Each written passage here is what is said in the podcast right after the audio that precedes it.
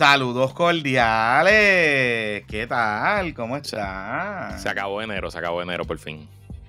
Sí, enero dura un montón, ¿verdad? Yo no sé si es porque es el primer mes del año, o que simplemente 31 días es un montón, o el hangover colectivo después de las navidades, pero sí se sintió, se sintió largo. Lo que pasa es que yo creo que han habido como un montón de cosas pasando este mes. Puede ser. Que es extraño, porque aunque el país está cerrado, y el país esencialmente viene a reaccionar después de las fiestas de la calle de San Sebastián, la realidad es que han pasado muchas cosas. o sea, como que. O sea, cosas duras. O sea, las masacres del año, las segundas dos masacres del año, un montón de incidentes de violencia de género. Eh, la gente está ultra desatada en las redes sociales. Eh, lo comentaba recientemente en un bizcochito report que los invito a que lo lean. Se tienen que suscribir patreon.com diagonal puestos por el problema. Hablando un poco de este resurgimiento de la nueva derecha puertorriqueña y, y cómo han empezado a ocupar los espacios, ¿no? Eh, particularmente los espacios mediáticos, eh, más allá de las redes sociales, porque pues se habían concentrado en ciertos espacios, etcétera, etcétera, etcétera. Pero mira, hablando de eso, Em, esta semana, hablando de, todas esas situaciones, como que han estado bien desatados. Pero antes de entrar a eso, nos vamos para México. Desátate con nosotros. Desátate, con, nosotros. Sí. ¿Para dónde es que vamos? Cuéntanos. nos vamos el 6, ¿verdad? El 6. Este, 6. Que está aquí el de, el de Viajero Spot, está en el chat. El 6 de junio nos vamos por nueve días. Eh, vamos a recorrer Ciudad de México, Puebla y Oaxaca en un viaje hecho eh, a la medida y exclusivo para los integrantes de esta comunidad de puestos para el problema. Eh, nos vamos a quedar en hoteles cuatro estrellas, vamos a tener todos los transportes incluidos, todos los desayunos, algunas cenas, muchas actividades, incluyendo obviamente lo básico, lo que todo el mundo hace. Vamos a las pirámides de Teotihuacán, vamos al Palacio Nacional, vamos al Museo de Antropología, vamos a ir a una Hacienda de Mezcal. Vamos a ir a Xochimilco, vamos a hacer mucho party, la vamos a pasar brutal. Vamos a grabar dos o tres episodios del podcast allí con todos y todas ustedes. Y adicional también van a haber tiempo libre, noche libre para que usted salga, vaya, pase, disfrute por su cuenta. Eh, hay dos ofertas, recuerde, si usted viaja desde Puerto Rico, eh, la oferta incluye su pasaje por copa. Nos vamos a ir San Juan, Panamá, Panamá, Ciudad de México. Si usted viaja desde la diáspora, de otro lugar de Puerto Rico, pues eh, compre el, paquete sin pasaje. Em, y usted se encarga, ¿verdad?, de llegar a Ciudad de México el día que tenemos que estar para que se monte la guagua con nosotros. La forma que vamos a hacer el viaje es que vamos a llegar a Ciudad de México, vamos a dormir una noche y nos vamos para la calle. Eh, vamos a ir a Puebla, Oaxaca, entonces regresamos a Ciudad de México y la última parte del viaje en Ciudad de México, los detalles, ¿verdad? Y el calendario está todavía en trabajo. Lo importante ahora mismo es que usted se anote, se apunte en la lista de interés el enlace de la lista está aquí mismo en los show notes, eh, están nuestras redes sociales. Eh, y Viajero Spot se va a comunicar con usted. Los precios comienzan en 2.550 en habitación doble. Eh, habitación sencilla es un poco más caro, pero estamos haciendo también grupos. Hay personas que han mostrado interés de que quizás, bueno, pues pudieran compartir habitación con otra persona y reducir costos. Así que todo eso está ahora mismo en, en planificación. Lo importante es que usted no tiene que pagar ahora mismo, es que nos tiene que saldar el viaje completo 45 días antes de que nos vayamos, así que tiene hasta el mes de mayo para saldar. Lo que necesito es que ahora que reserven su espacio y un poco, ¿verdad? Para nosotros saber cuánta demanda hay, cuánta, cuántos cuartos de hotel hay que reservar, etcétera, etcétera, etcétera. Todo lo hacemos con nuestro socio, la agencia de viaje Viajero Spot que es quien está organizando este viaje. PPP Takes México. Nos vamos después de las primarias. Así que usted va a tener ese análisis y ese todo lo que está pasando. Desde que sabemos quién es el candidato a la gobernación del PNP, del PPD, quiénes son los candidatos a comisionados. Ya vamos a verlo todo y el análisis lo haremos con ustedes desde el mejor país del mundo, México, la República de los Estados Unidos Mexicanos. Te van a cancelar porque estás diciendo que el mejor país del mundo es México. Es que es el mejor país del mundo. Bueno, pero Twitter PR va a decir que eso, ¿ves? Por eso es que. Mira, tú sabes que. Que me cancelen, no me importa. Eh, sí, vas a estar en la misma lista de Luis Fonsi. Este, Ay, diablo, la, verdad que hay dramas, la verdad que hay dramas innecesarios y después están los dramas de Twitter PR. Sí, mira, pero hablando de eso, eh, en estos días los muchachos de Radio Dignidad nos dedicaron un segmento en su programa.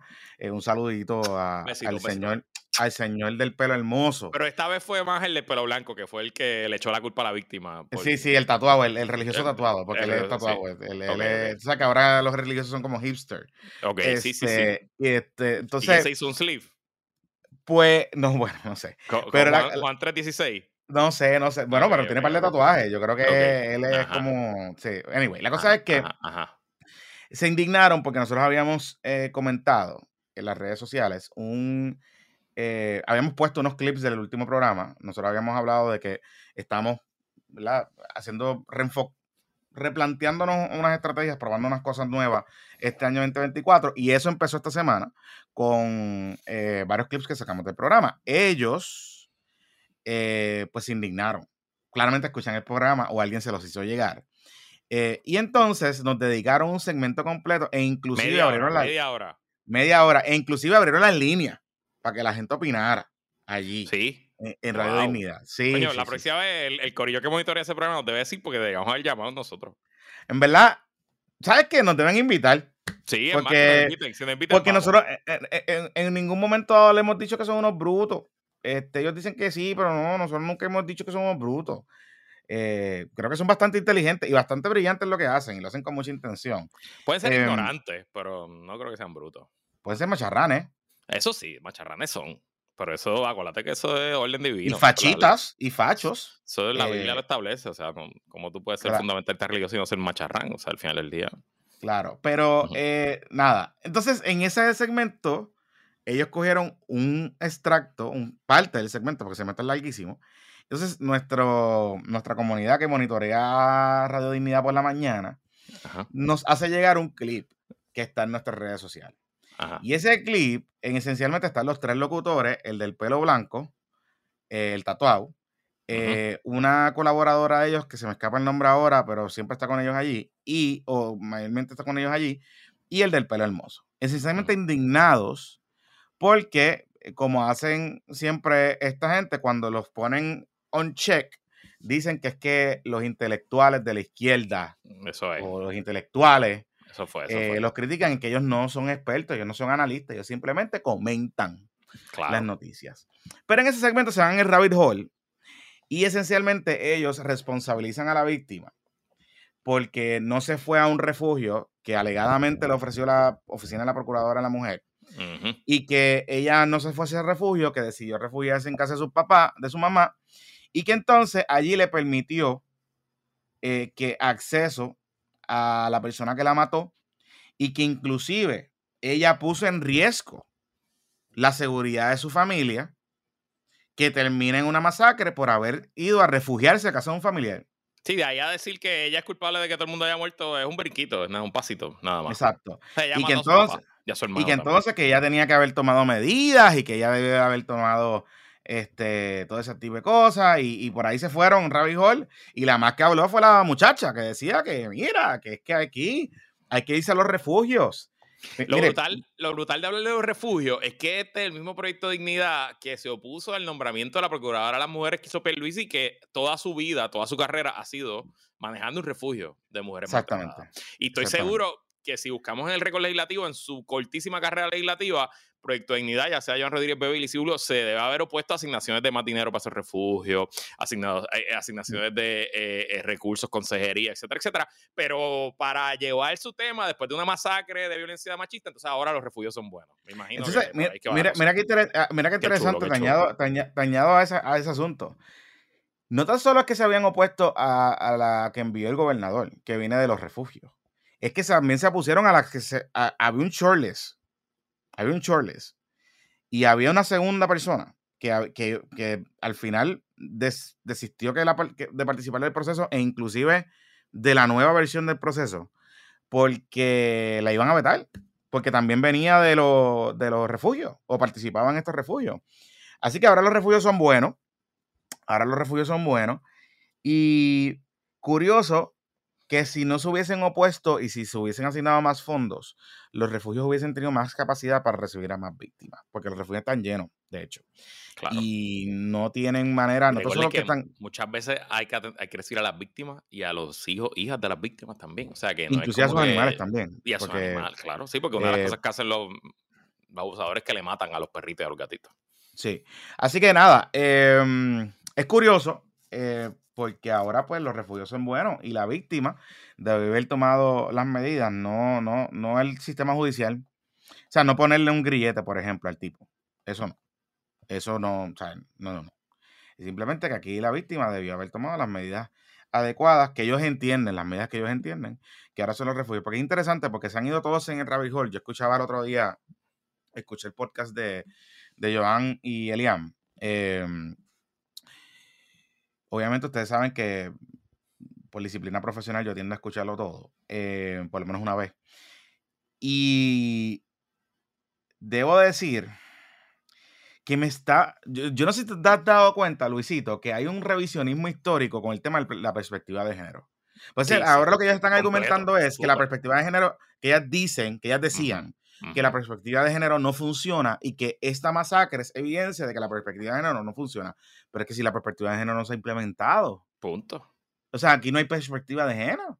El currículo con perspectiva de género no se ha implementado. a lo más cercano, en todo caso. Dos años, dos años, del 2006 al 2008. El gobierno de Fortuño lo para. No podemos olvidar que el gobierno de Fortuño tuvo cuatro secretarios de educación en cuatro años. Eso fue un desastre. Eh, en la administración de Alejandro se pasa la carta circular, pero no se pasa la legislación. Y no podemos olvidar que eh, esta señora, Julia Kelleher, no hubiera conseguido los votos de Tomás Rivera Chatz y la mayoría del PNP en el cuatrenio Enrique Rosselló para... Que aunque ella creía en el currículo, ella creía en el currículo. no hubiera matado el currículo de educación con perspectiva de género. Y vamos, o sea, decir que existe un currículo con perspectiva de género en la escuela pública es una mentira. Y ellas lo saben. No, y también obviamente lo exageran, porque ellos, y esto, esto ha sido la retórica falsa de, estos movimientos desde el principio, que decir que educación con perspectiva de género es lo mismo que educar sobre las personas trans y lo que, sobre los cambios de sexo y, el, y eso, eso es lo más lejano a la realidad. La educación con perspectiva de género es simplemente que asegurarse que cuando se le enseña a nuestros niños y niñas mm. no se utilicen... Em, eh, roles típicos, estereotipados sobre géneros, que el policía siempre es hombre y que la mamá siempre es mujer y que la enfermera siempre es mujer y que el bombero siempre es hombre y que eso, o sea, esencialmente es eso.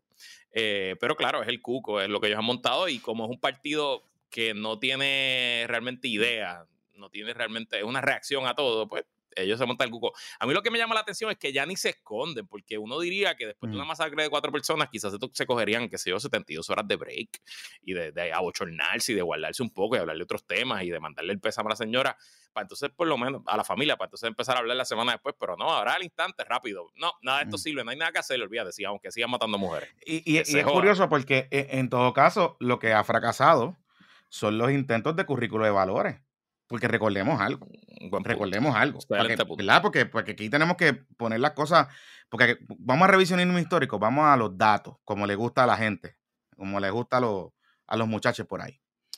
Cuando Luis Fortuño entra, que cancela el programa con el currículo con perspectiva de género, se sustituye por un programa de valores. Que se lo trajeron unos gringos eh, del movimiento religioso republicano de Estados Exacto. Unidos. Y ese programa de valores, ese programa de valores, también incluía un minuto de reflexión en las escuelas públicas. Ustedes recordarán aquel momento porque un problema, ah, se formó una controversia porque el minuto de reflexión esencialmente lo dejaron abierto a que la gente lo implementara en las escuelas y muchos maestros que son religiosos, pues lo que hicieron fue que su minuto de reflexión lo convirtieron en eh, predicar la palabra allí, este, hacer cosas y cultos y cosas en, en las escuelas y empezaron a tener problemas porque habían personas que no creen en las religiones de, esas personas. Así que e, eso fue lo que pasó. En todo caso, si se fracasó en algo, pues se fracasó en el protocolo y en el currículo de valores.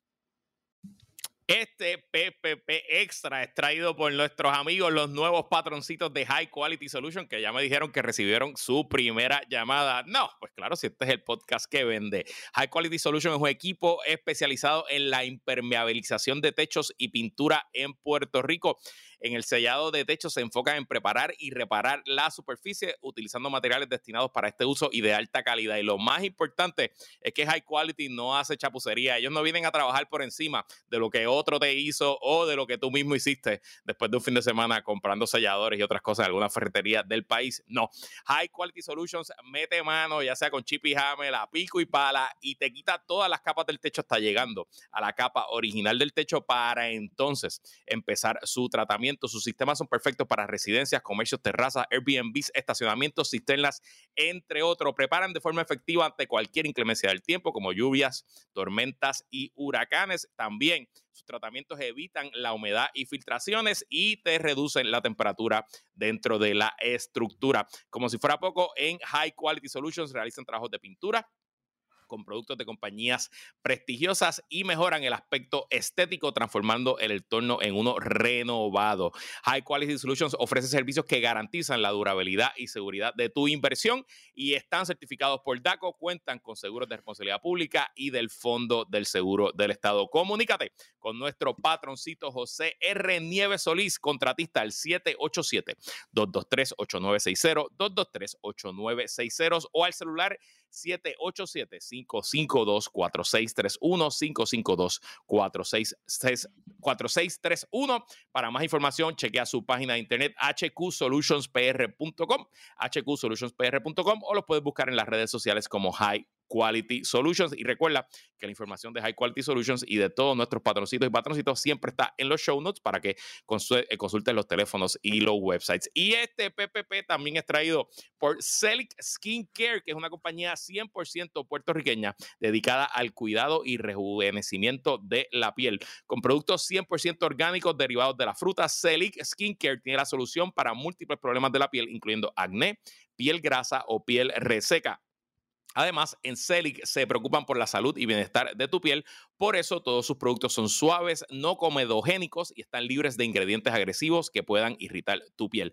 Descubre la combinación de ingredientes científicamente probados en Celic Skincare y comienza tu camino hacia una piel más clara y saludable. Visita su página web en celicskincare.com, Celic S E L I K skincare.com y descubre cómo Celic Skincare puede ayudarte a decir adiós al acné de una vez y por todas. Y lo más importante, que si utiliza el código PPP en su tienda online en celicskincare.com te llevas un 10% de descuento. Recuerda que tu piel es tu mejor accesorio. Dile adiós al acné y hola a la piel saludable con Celic Skincare.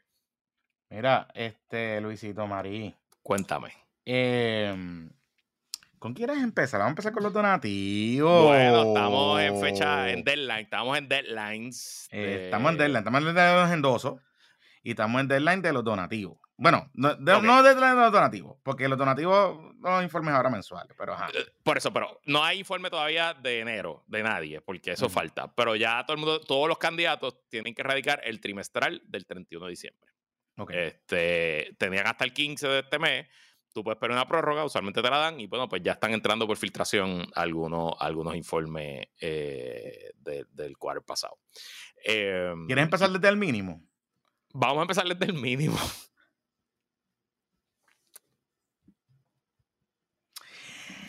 ¿Ustedes recuerdan aquella, aquella iniciativa que hizo Manuel Natal cuando era... ¿Cómo interpreta, interpreta mi silencio? Cuando era representante fue, ¿verdad? Era cuando era representante, que era como que llegar en, bicicleta y utilizar el transporte colectivo para demostrar las condiciones vivir de nuestro sistema. Vivir al mínimo, al salario mínimo. De nuestro sistema. Sí, como tal. Eh, pues mira, ok. Vamos a comenzar con Alminio, porque. Yo, oye, ¿Y por qué el mínimo? ¿Tú te acuerdas de esa iniciativa que cuando Manuel Natal era representante, él decidió como una semana, ¿verdad? No, un mes, era un mes, un mes. Ajá, pero duró como una semana. Que él iba a vivir, exacto, él iba a vivir un mes eh, como si estuviera cobrando el salario mínimo, eh, iba a hacer un informe, iba a escribir unas columnas en Metro y en el Calce. Eh, yo creo que ahí fue que empezó la guerra contigo y Manuel Natal, by the way. Yo creo bueno, lo que pasa es que, en Metro, él, escribe una, él, iba a escribir una, él iba a documentar su iniciativa en Metro. Exacto. Y escribió la primera columna, el primer Exacto, pero nosotros en el calce, Carla Figueroa cogió y escribió una columna y se lo barrió. Esencialmente diciendo que era un hipócrita. Which is, yo creo que tenía un, punto ella. O sea, como que en verdad. Y pues de ahí pues se enchismó. Este, y yo me acuerdo que, yo no sé si fue alguien de Metro o alguien del Calce, cuando él estaba llegando al edificio donde era Metro aquí en ah, que le cayó una cámara encima porque lo, lo, trajo su relacionista público. Este, y entonces como que le preguntaron, mira, y entonces la gente que está al mínimo tienen relacionista público, choferes que lo traen para arriba y para abajo. Nada, eso fue una mala leche de ustedes allí en el cárcel. Anyway, eso eh. yo creo que es mi recuerdo. no, ya recuerdo. Yo creo que le tiramos una foto desde arriba. Porque donde estaba ah, Metro, el, era en Guaynabo y daba para la calle y se veía, él iba para una entrevista, creo que en WKQ. Okay. Y él llegó con chofer. Y entonces después bajamos para pa esto, para. Pa, ¿Cómo es? Bajamos para el. A, a, caerle arriba. Entonces, nada, anyway, cerrando el paréntesis. Manuel Natal entregó su informe. ¿Y cuántos chavitos recaudó Manuel Natal? Lo tengo aquí, lo tengo aquí, lo tengo Ajá. En todo el último trimestre, de octubre a diciembre, de octubre a diciembre, el comité Manuel Natal Albelo eh, presentó su informe y em, radicó, eh, tuvo un total de ingresos de 2.459 dólares. Eso es menos de mil al mes. Son como, qué sé yo, 700 pesos al mes. Wow. y no están los chavitos de, no están los chavitos de Jovan porque él no se los ha pedido. Levantó, levantó menos de lo que le paga Victoria Ciudadana. En su comité. Digo, a, él Victoria le paga del comité central. O sea que. Por eso. Potito potatos. Eh, pero los informes de diciembre de Victoria yo creo que ya estaban radicados y la cantidad tampoco había sido la gran, muy grande. Está bien, pero entonces 2.500 este pesos eh, en, un trimestre para un candidato mayor después de su anuncio. Después de su anuncio. Porque recordemos que ese fue después del anuncio, ¿no? Sí, ya consolidada y terminada la, terminada la, alianza, ¿no? Y después del drama de, con Andy por la encuesta y todas esas cosas. O sea, que, que, que él te... Pauta tuvo. y mira qué interesante, aquí hay un grupo que le dona todos los meses. Esencialmente él tiene un grupo de personas que le donan todos los meses 10 pesitos, 20 pesitos, and that's it, porque los nombres se repiten. No, no me interesa, esto es público, si usted lo quiere buscar, ¿verdad? Pero esta gente que está dando 10 pesos, no me interesa dar el nombre, pero, o sea, específicamente, pues hay un señor que sale el 12 de octubre dando 20 pesos y ah. que se repite, déjame buscar aquí. Ese es como el, el, eso es como un, eh, como lo que tiene el Blue Wave del PNP. Digo, eso es típico. Eso es el Victorio, el Victorio, el Victorio Membership. Mira, que hay un señor que mandó 50 pesos el 10 de octubre y después volvió a mandar 50 pesos el 8 de noviembre y después volvió a mandar. Nada, tiene ese grupito. El tema es que él debería tener un grupito muchísimo más grande que eso. Lo que yo no, lo que, lo que yo recuerdo es que en un momento dado, yo no sé si fue Platanero o alguien que había enviado un chat. aquí que mando 50 pesos. Déjame coger un screenshot y mandárselo para empezar a joder. Escucha el podcast. Él sabe que. Espera, pero, pero eh, yo, no, yo no recuerdo si fue Platanero o no sé quién fue que le enviaron un chavo por ATH Móvil en algún momento dado. No, pero eso fue para el comité de para Victoria, porque eso fue el Radio Maratón o el. claro. pero yo creo que también, yo creo que si te chequeas, va a salir alguien que nosotros conocemos ahí. La cosa fue que, le envió un pesito. La cosa fue que nosotros habíamos, que nosotros habíamos visto y lo habíamos probado, porque yo recuerdo que yo le envié un pesito que no me devolvió, güey. Saludito al Comité Manuel Natal al velo. Este, porque queríamos ver y es que en ATH móvil tú puedes saber más o menos descifrar cuánta gente te dona por día, porque ATH móvil el número de transacción te da como un ledger. Cuando tú pagas un negocio, eh, a un negocio en ATH móvil, fíjense, te va a decir 00 uno, si usted fue el primer pago del día, la primera transacción del día. En ATH móvil, ¿verdad? En ATH móvil, correcto, claro. Así que, y, más o menos un predictor de cómo, porque la gente está usando mucho ATH móvil, eso que más o menos un predictor de cómo puede ir la recaudación de fondos. Nosotros habíamos visto que en el, en el Victoria Maratón, en el Victoriatón, eh, el ATH móvil estaba bien lento estaba bien bajito. Sí, yo me acuerdo que ese, ese, mismo día también Dignidad estaba haciendo un maratón y Platanero hizo un experimento y le mandó un pesito a cada uno y el donativo en Dignidad era como el 47 del día y el donativo en Victoria era como el 12 del día. exacto, exacto, exacto. Así que, nada, yo creo que Manuel tiene que apretar porque cuando vemos, ya Terestera está recogiendo chavo. Terestera radicó, Terestera levantó 20 mil, pero el contexto es importante porque ella eh, puso 16 mil dólares de su dinero. O sea, si es un préstamo. Ella, no, no, no dice préstamo, dice aportación del candidato. No sé si puede ser un préstamo, pero dice, ella dio 15, ella se dio 15 mil pesos el 20 de diciembre y el 5 de diciembre se había dado mil pesos. Así que son 16. Y tiene dos donativos adicionales, que esto sí te puedo decir los nombres. Marilena González Calderón, eh, hija, una de las hijas de Sila, le dio mil dólares. Eh, y José Fernández Birch, que es un José Enrique Fernández Birch, que era el, presidente de Oriental Bank por muchos años, ya está retirado, y que es un donante histórico del Partido Popular, le dio el máximo, le dio 3.100 dólares el 29 de diciembre. Así que eh, me imagino que le dará la misma cantidad ahora en, ahora en enero. Eh, así que aunque sí tiene más dinero, 20 mil dólares, no es, no, es, no es China con China, porque ella puso 16 mil dólares de. Eh, o sea, realmente recaudó 3 mil pesos. Recaudó 3 mil pesos de dos donativos. No, recaudó 4 mil, 4 mil, 4 mil pesos de dos eh, donativos. de todos modos, es más que Manuel Natal. Amigues, este amigues ayudando a amigues. Exactamente, Sambo. Amigues ayudando a amigues. Bueno, claro. El abrazo popular. Esos son donantes históricos del Partido Popular, no. No, Mira, te, va a te van a dar un PNP, o sea, obvio. ¿Cuánto eh, recaudó Miguel, Miguelón? Miguelito, Miguelito tuvo un quarter bueno. Miguelito. en medio de todo el código de orden público. Miguelito uh. Romero levantó 243.644 dólares en el último quarter.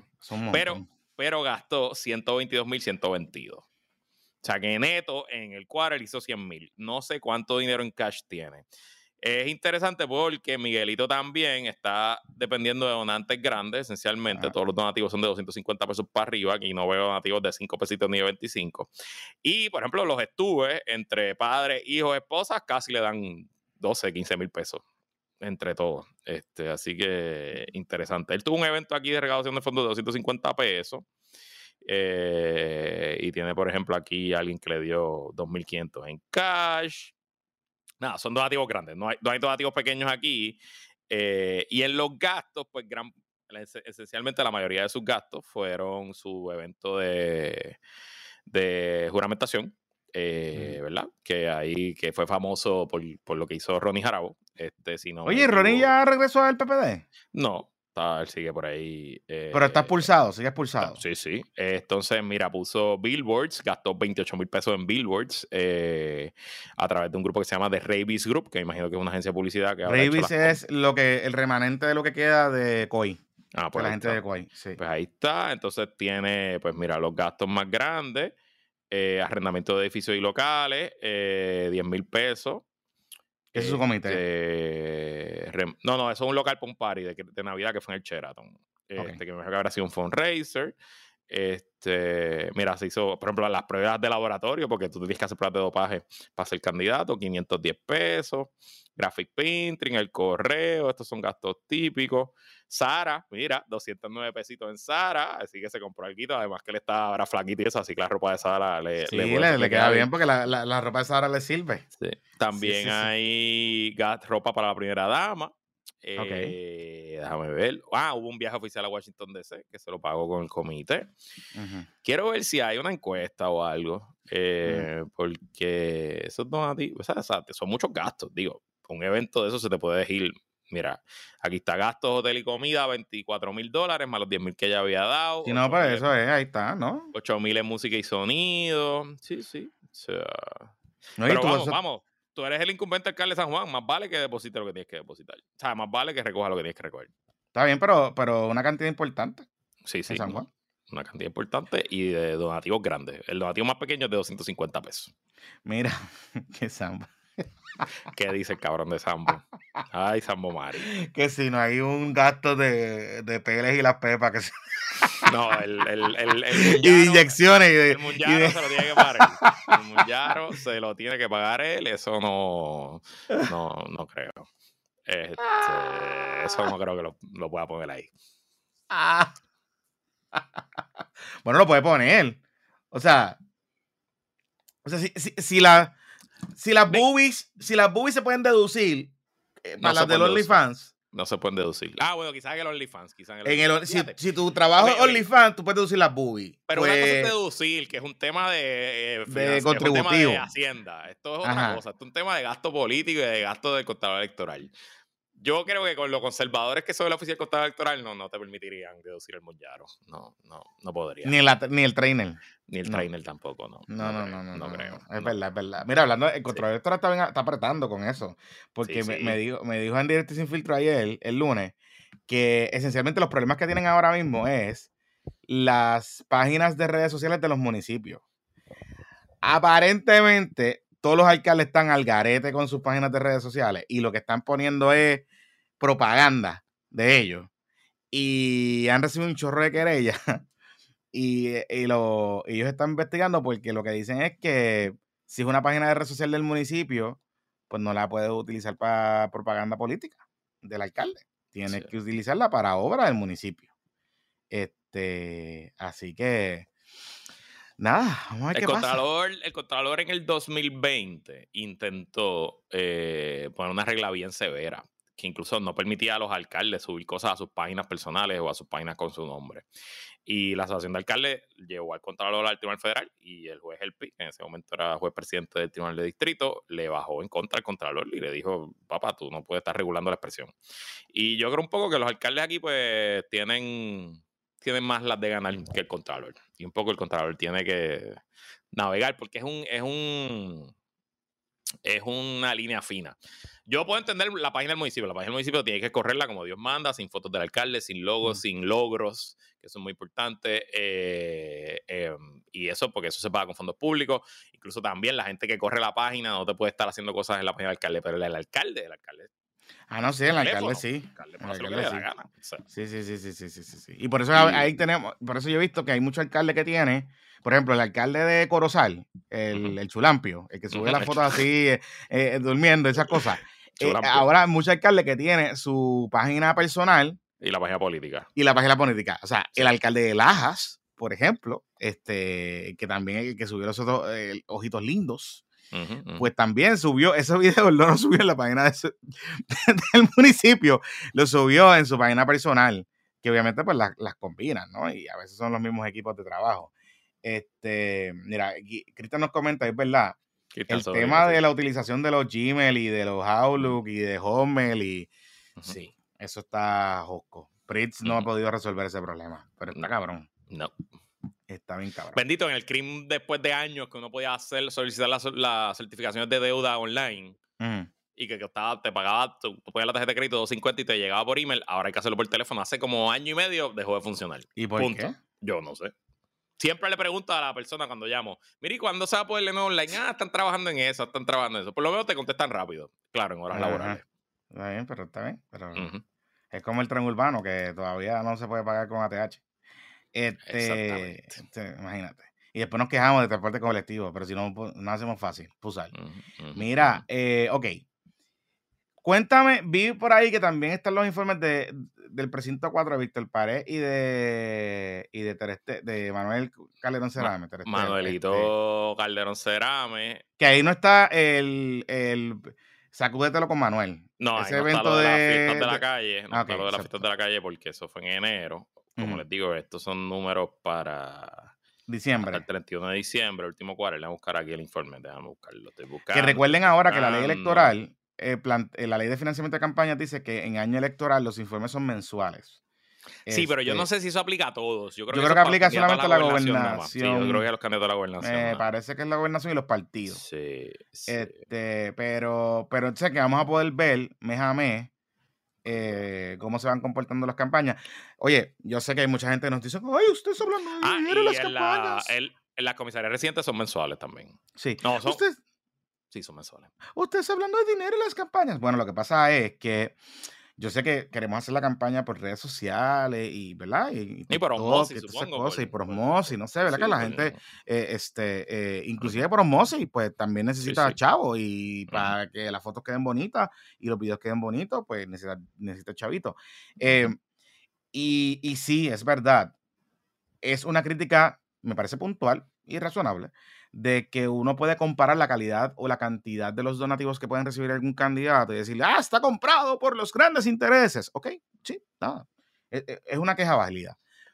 Pero de que las campañas cuestan dinero, pues cuestan dinero. Y una campaña en el municipio de San Juan, particularmente en San Juan, contra un incumbente que a todas luces todos los números dicen que va a dar una perla, pues usted necesita chavito, chavito, y mucho chavito, y mucho chavito, particularmente cuando ellos se nos pasan diciendo a través de las redes sociales que los medios de comunicación no nos cubren.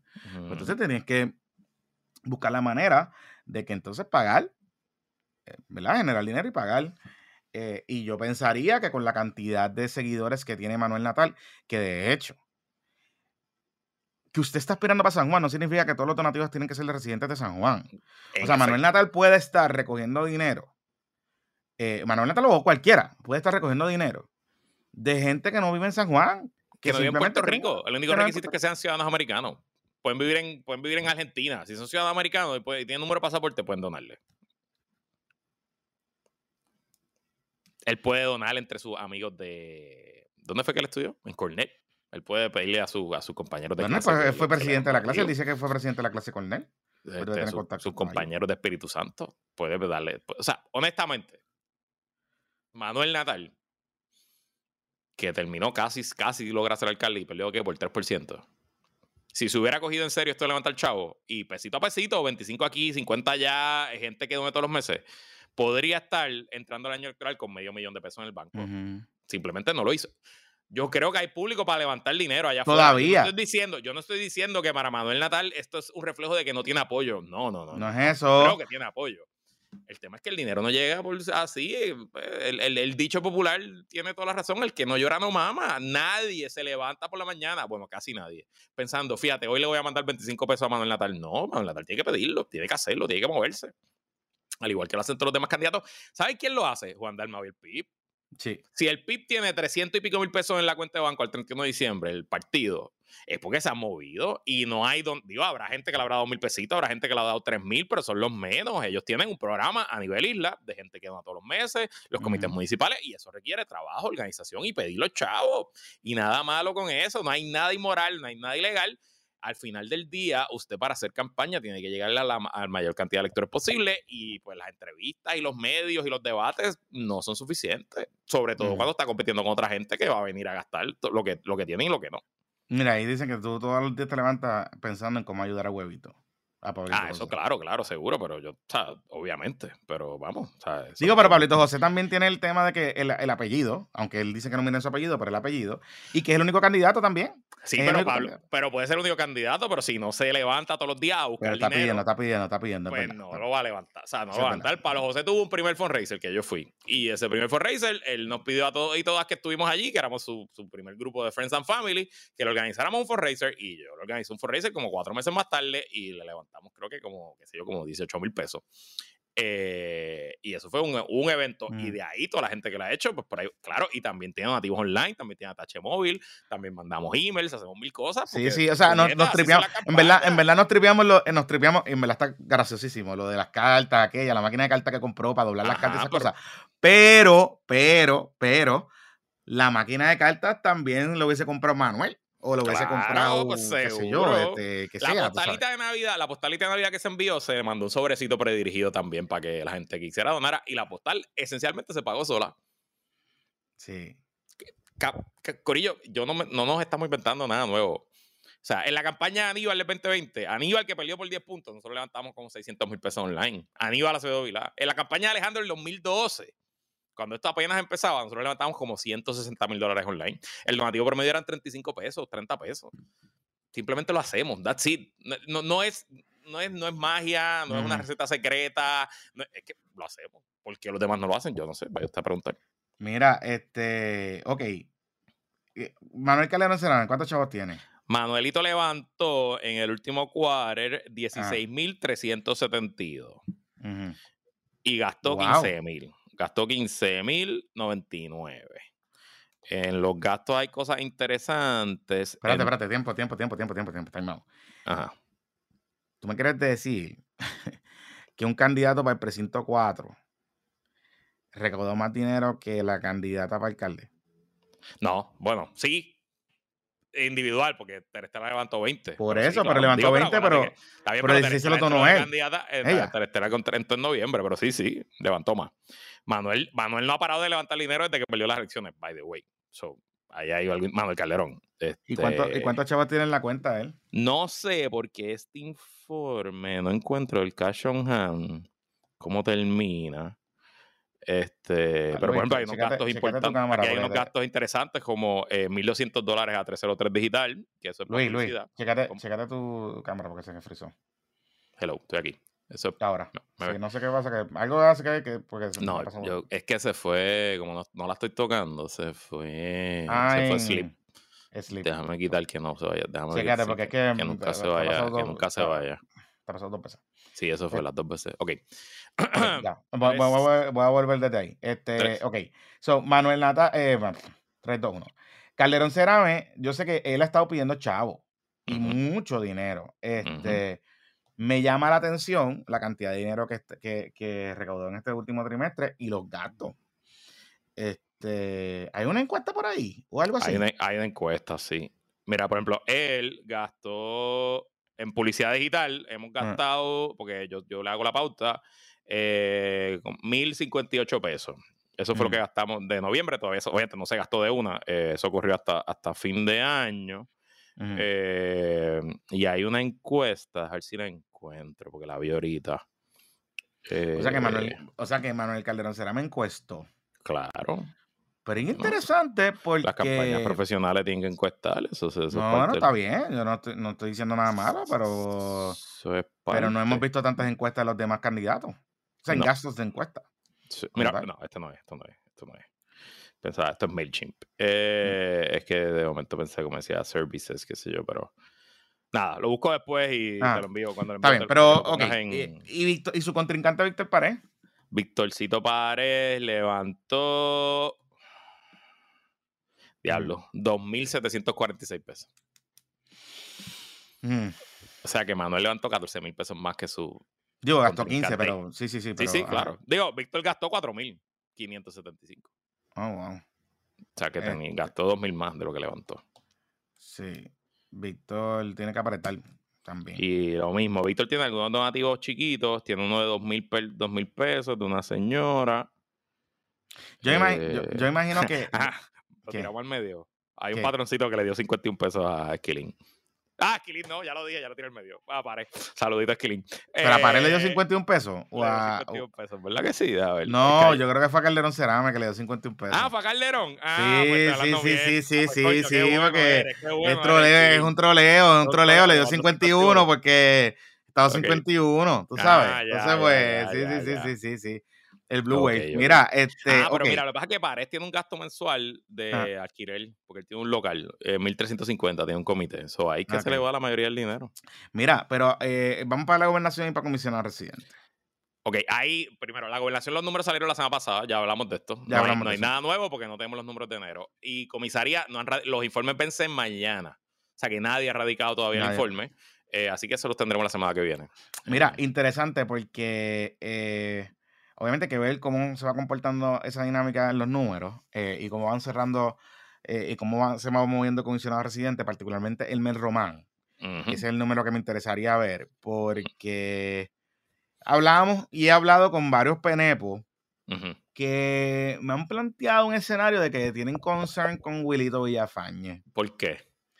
No sé por qué esencialmente, pero he entendido que un poco Elmer Román, al correr como un outsider, como que eh, le está generando cierto interés a ciertos corilles. Como que la gente dentro del PNP ROM está prestándole un poquito de atención. No necesariamente significa que va a ganar, pero el, el- el título, el rango militar ayuda. Sobre todo en ayuda. el PNP. Yo creo que sí. Ayuda, ayuda a eso. Y, y, y Elmer, o sea, no sé, creo que como está tan pegado a la campaña de Jennifer González que sigue siendo un desastre todavía, eh, quizás no lo vemos tanto. Pero he hablado con un par de personas que me dicen, mira, tú sabes, como que, mm, qué sé yo.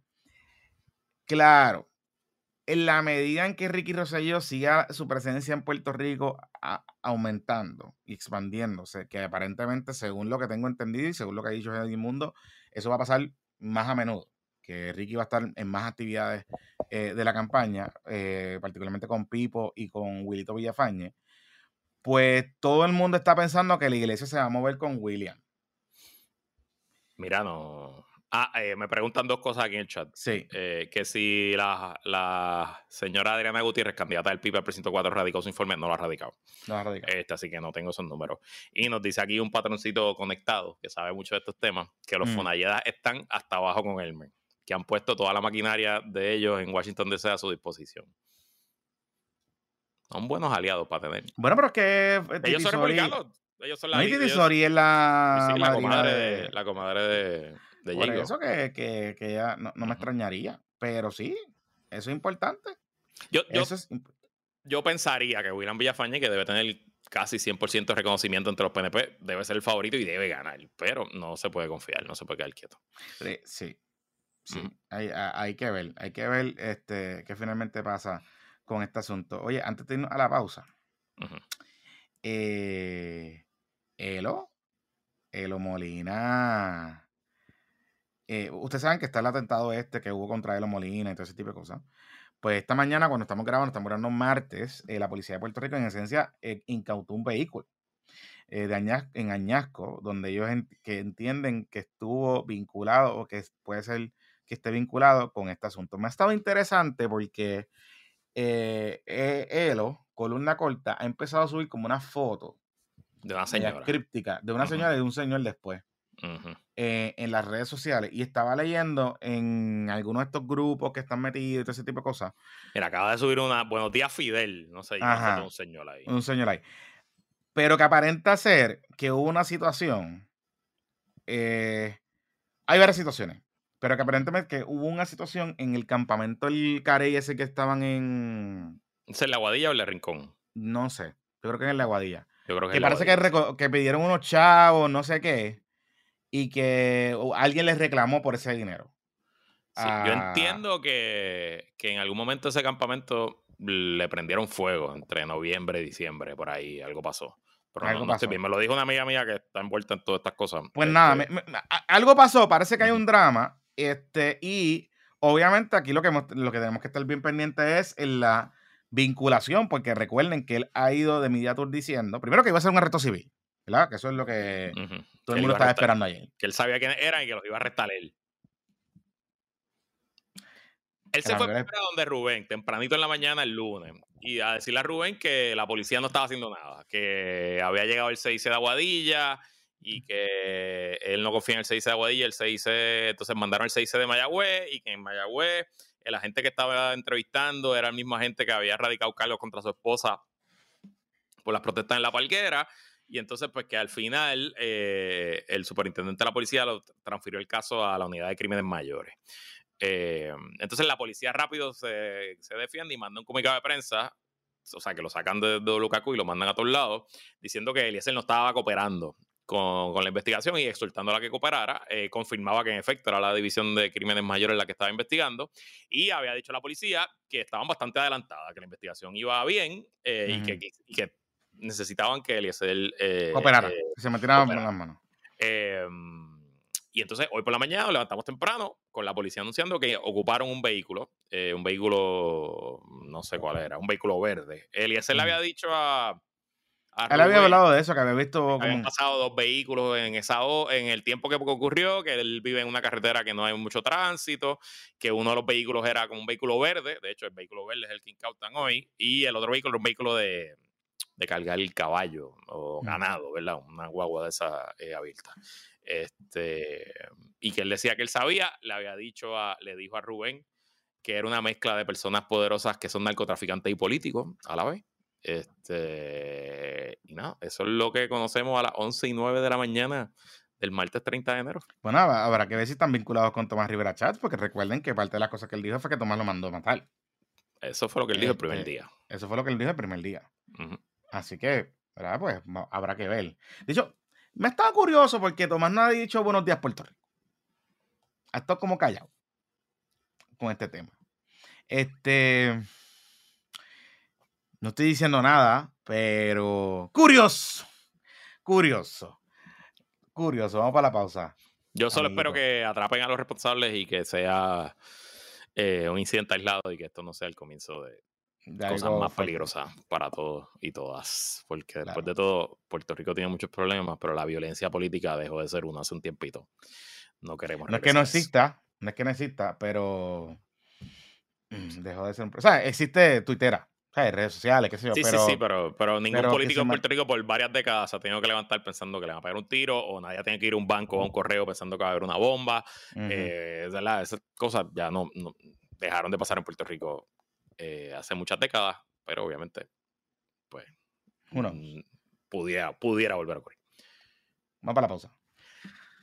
Este PPP es traído por nuestro buen amigo, el licenciado Edgardo Mangual. Como sabes, Puerto Rico atraviesa una crisis financiera de ya va para dos décadas. Y si la estás pasando mal en tu entorno personal, existe una ley que te protege llamada la Ley Federal de Quiebras. La, oficina del licenciado Edgardo Mangual González está orientando de forma gratis y confidencial sobre la protección de la ley de quiebras llamando al 787-753-0055. 753-0055. La ley de quiebras es la única ley que obliga a los acreedores a detener las llamadas de cobradores, detener embargos y reposiciones de autos, reorganizar deudas y salvar propiedades. Comuníquese con el licenciado Edgardo Mangual al 753-0055. Recuerde que estos temas financieros, sobre todo de deudas, no se resuelven solos. La ley de quiebras es tu derecho de organizar y salvar propiedades.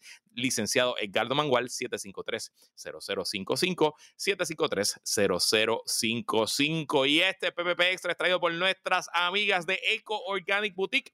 Eco Organic, que lleva también muchísimos años con nosotros como patroncito, es una empresa puertorriqueña que vende todo tipo de productos naturales y orgánicos para el hogar, para las personas, niños, niñas y hasta para las mascotas. En Eco Organic encontrarás las mejores marcas sin ingredientes tóxicos ni dañinos para el ambiente. Si estás buscando un regalo de San Valentín diferente y que eh, la persona que lo reciba siempre se acuerde de ti, chequea lo que tiene Eco Organic para ti y lo mejor es que al utilizar el código PPP en tu compra te llevas un 15% de descuento.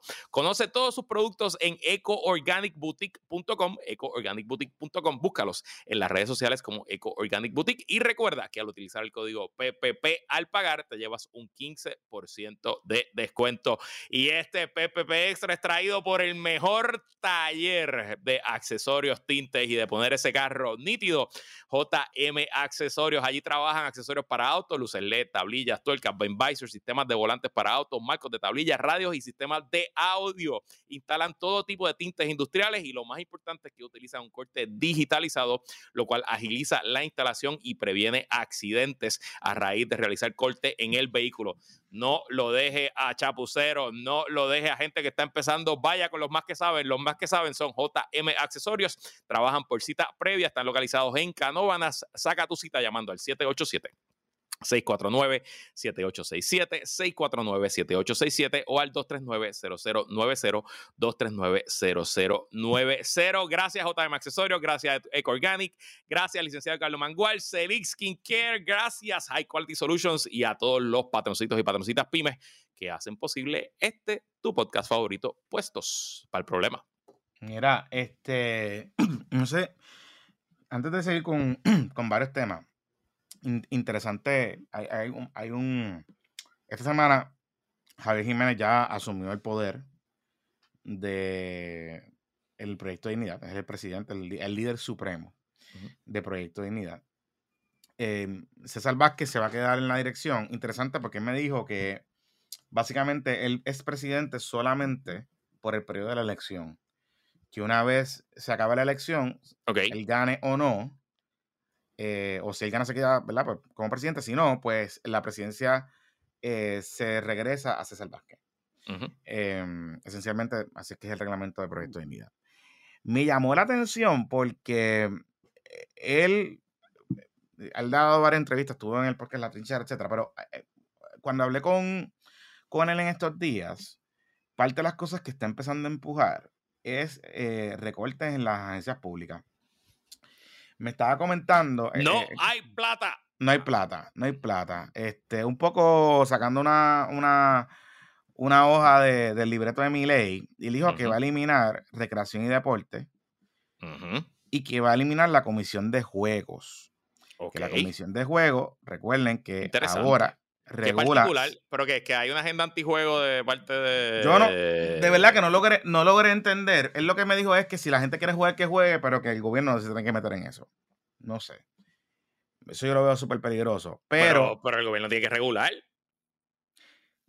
Y le pregunté cómo iban a recaudar los chavitos, porque de, la jugada se recauda chavitos. Que él dijo que eso se iba a pasar a otra agencia.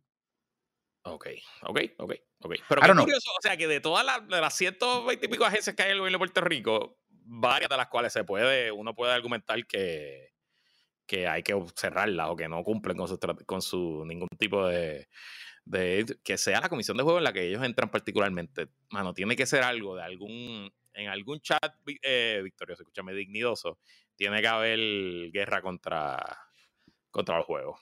Eso bueno, recuerda, pero, fíjate, pero fíjate lo que él está diciendo. Él no está diciendo que se prohíban los juegos. Él está diciendo que el gobierno no regule los juegos. Que el gobierno no regule los juegos. Ya. cuando él le pregunté, ¿pero vamos a prohibir los juegos? No, no, no, no. Que la gente que quiera jugar, que juegue. Pero el gobierno no se debe meter en eso. Ok. Me estuvo curioso. Y en lo de recreación y deportes también me está curioso, porque lo que pasa es que él dice que recreación y deportes es una agencia que esencialmente ya los municipios llevan haciendo eso hace mucho tiempo. Ok. Y que, pues, que los municipios se encarguen de eso. Yo, honestamente, no sé. Eh, o sea, ¿cómo te digo? Hay muchas agencias que se me pueden venir a la mente que se pueden ir o se pueden reformular. El gobierno sí hay que hacerle una reingeniería y hacen falta más empleados en ciertas agencias y hay otras agencias que no necesariamente necesitan esos empleados. Eso, eso es una realidad. Pero eso no es lo que él está diciendo. Y, y, me llama la atención porque entonces dice, no, no, pero no vamos a votar empleados. Lo que vamos a hacer es que vamos a mover los empleados donde se necesitan. Ok, chévere. Pero es curioso que por ahí es que sea por donde es que él quiere entrar. Porque eh, obviamente pues está mezclando la cosa de la libertad económica y entonces la libertad por ahí, por ahí va a empujar. Y él dice en su mensaje cuando él habla al pueblo dignidoso en la asamblea donde lo coronaron, él dice que esencialmente fue el momento que Pedro Pierluisi empujó un proyecto que que estaba a favor del aborto hasta el último minuto con los Que se podía abortar un niño hasta el último minuto. y me estuvo curioso porque mm, Puerto Rico no tiene esa disposición. Ok, vamos, vamos, vamos por parte, vamos a explicar las cosas como Dios manda. En Puerto Rico no existe ley de aborto, punto y se acabó. En Puerto Rico lo regula Pueblo versus Duarte. Y esencialmente Pueblo versus Duarte, que es un caso del Tribunal Supremo de los 70, eh, esencialmente cogió Roe vs. Wade y lo codificó a jurisprudencia local. Y el estándar, si no me equivoco, porque estos temas me refresqué cuando los debates del aborto y ahora no los tengo, pero el estándar esencialmente es que eh, la mujer y su doctor o doctora eh, están capacitados a tomar una decisión que vaya en los mejores intereses de salud de la mujer. Y, ¿verdad? Ahora esto sí lo tenemos fresco porque pues tú y yo acabamos de pasar por un proceso de embarazo y parto eh, recientemente. Existen condiciones rarísimas, rarísimas, poco probables, pero existen condiciones, complicaciones de embarazo que pudiera ser que una mujer ya en su semana 25, 26, 27, 28, que ya el bebé esencialmente está en el tercer trimestre, está todo lo que tenía que hacer está hecho, simplemente está cogiendo tamaño y peso, eh, pues tenga que recurrir a terminar un aborto por una condición de salud. Y en Puerto Rico hoy eso se permitiría. Entonces yo creo que un poco, pues ellos lo, están estirando el chicle para decir que una mamá un minuto antes puede abortar su bebé.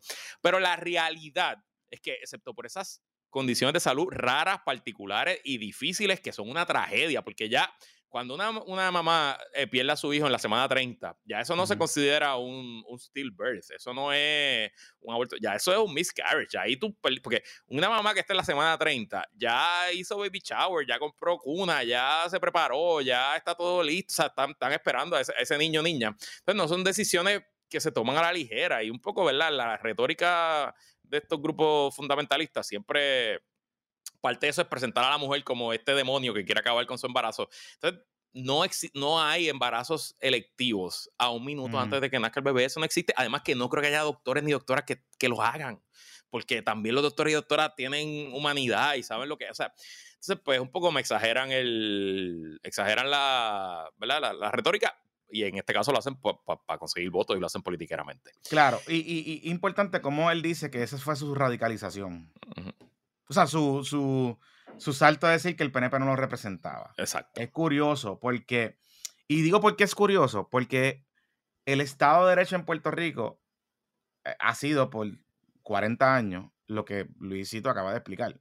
O sea, yo pensaría que una persona provida, como es el caso del alcalde Jiménez, eh, pues hubiese tenido esas mismas objeciones en el pasado. ¿Verdad? Este, y, esas mismas preocupaciones se hubiesen planteado. O sea, esperar al 2020 en el contexto de la pandemia, porque recordemos algo, él, hace, él tiene esencialmente dos argumentos para decir por qué él se va del PNP.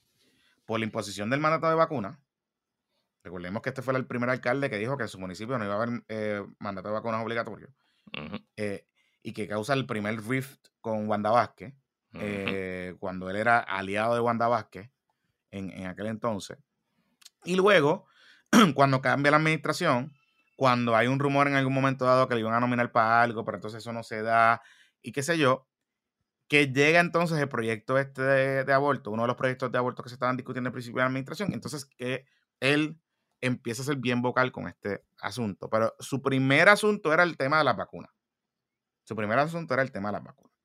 Eh, y recordemos que le llevó a Elizabeth Torres para allá, que en un momento dado la página del municipio de San Sebastián hacían Facebook Live con Elizabeth Torres, con Lizzie Bulgos, con varias personas en, esa dinámica. Así que es interesante por dónde es que va el asunto.